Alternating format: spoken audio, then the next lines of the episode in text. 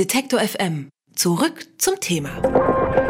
14 Monate und 27 mehr oder weniger bekannte Namen. Herausgekommen ist bei dieser Arbeit eine Charta.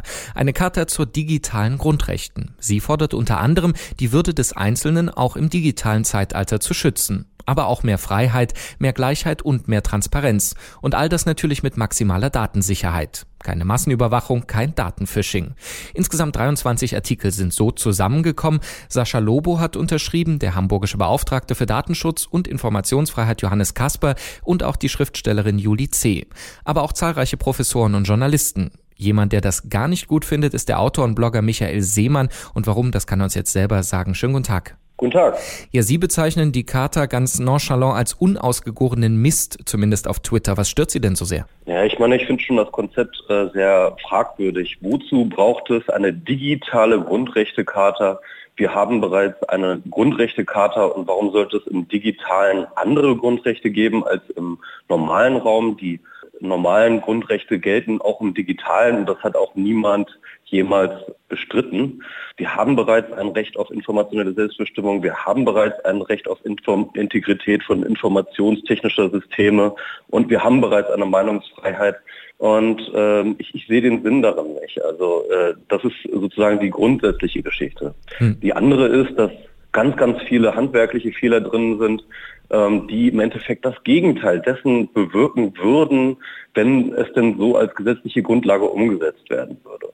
Beispielsweise die Meinungsfreiheit. Da wird dann zwar gesagt, ja, die Meinungsfreiheit ist ganz wichtig, ja, das steht schon auch im Grundgesetz, ja. Dann wird aber gesagt, ähm, man müsse Hate Speech und so etwas verhindern. Das heißt, also, es geht nicht darum, dass man ähm, es bekämpfen soll, sondern man soll es verhindern. Das heißt, man soll aktiv eine Vorzensur machen. Das heißt mit anderen Worten, man würde eigentlich die Meinungsfreiheit damit abschaffen. Also das sind ganz, ganz viele unausgegorene Dinge drin. Da stehen dann teilweise über digital, äh, digitale Immaterialgüterrechte, also Urheberrechtsgeschichten, steht da ein Artikel drin, der könnte eins und ein, eins zu eins genauso aus dem Springer-Lobbyismus geschaffen worden sein. Und da Christoph Käse mit beteiligt ist, glaube ich sogar, dass es genau das der Fall gewesen ist. Gehen wir aber nochmal ganz kurz zurück an den Anfang. Die Initiatoren sagen ja selber, sie wollen vor allem damit eine Debatte anstoßen. Und gerade beim Thema Meinungsfreiheit im Netz scheint die auch angebracht, oder? Natürlich, diese Debatte ist angebracht. Diese Debatte wird auch geführt.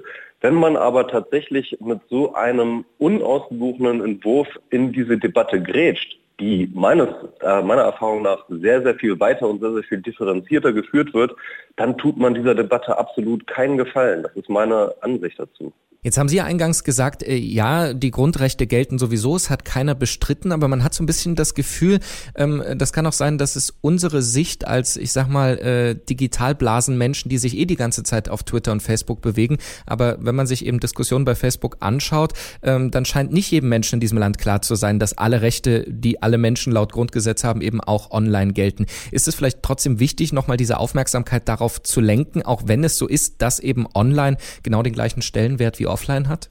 Ich glaube, dass tatsächlich das der eigentliche Grund ist, ähm, diese Digitalkarte zu schreiben. Es gibt berechtigte Zweifel daran, dass Grundsätze, ähm, bestimmte Grundrechte in der digitalen Sphäre durchgesetzt werden. Also beispielsweise das Recht auf informationelle Selbstbestimmung ist nun mal ein Recht, das wir äh, das, sage ich mal, nur sehr leidlich existiert, von dem man eigentlich nur sehr leidlich behaupten kann, dass man es wirklich ausübt in der digitalen Sphäre. Das ist richtig, diese Kritik daran ist richtig, aber ich frage mich dann auch, was bringt es das, das Ganze nochmal zu wiederholen und nochmal lauter zu behaupten und nochmal digital davor zu schreiben. Also für mich ist das reines Pfeifen im Walde. Und nur weil man sich nicht eingestehen möchte, dass das Pfeifen im Walde ist, ähm, wird dann nochmal ganz doll auf die Pathos-Tube gedrückt und, und, und eine Relevanz vorgeheuchelt, die es einfach gar nicht hat. Und ich glaube ganz ehrlich, ähm, dass das der Debatte absolut nicht weiterhilft. Aber die Menschen, die da unterschrieben haben, ja durchaus auch honorig und in der Szene anerkannt.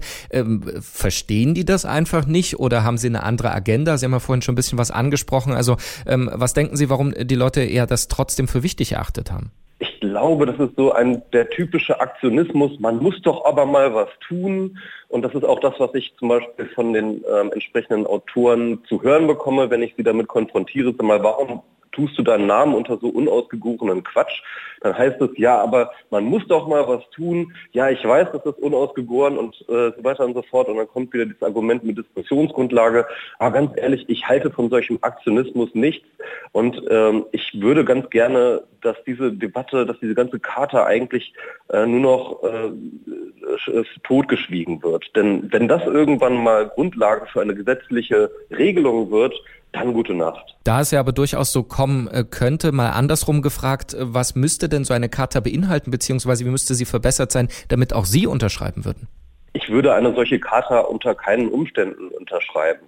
Ich glaube, der Ansatz ist, wie gesagt, schon komplett falsch. Und was ich unterstützen würde, ist zu sagen, nehmen wir doch mal die Charta so, wie sie ist und denken darüber nach, wie können wir die existierende Charta um beispielsweise ein Grundrecht auf Zugang zu Informationen oder Zugang zu ähm, Internet ja, irgendwie ähm, erweitern. Das sind äh, interessante Fragen. Also wie können wir die bestehenden Charta ähm, erweitern, dass sie halt irgendwie zum digitalen Leben passt ähm, oder vielleicht auch verändern. Das sind Diskussionen, die sinnvoll zu führen sind, aber eine eigene Digitalkarte zu schreiben, halte ich wirklich für schon im Grundsatz falsch. Eine Digitalkarte soll jetzt festhalten, dass Grundrechte auch im Netz gelten, was sie natürlich tun, aber nicht jedem bewusst ist. Und deswegen löst sie ja durchaus Diskussionen aus. Und einer, der sie vor allem kritisiert, ist der Blogger und Autor Michael Seemann. Und der hat uns hier seinen Standpunkt mal dargestellt. Vielen Dank dafür. Dankeschön. Alle Beiträge, Reportagen und Interviews können Sie jederzeit nachhören im Netz auf detektor.fm.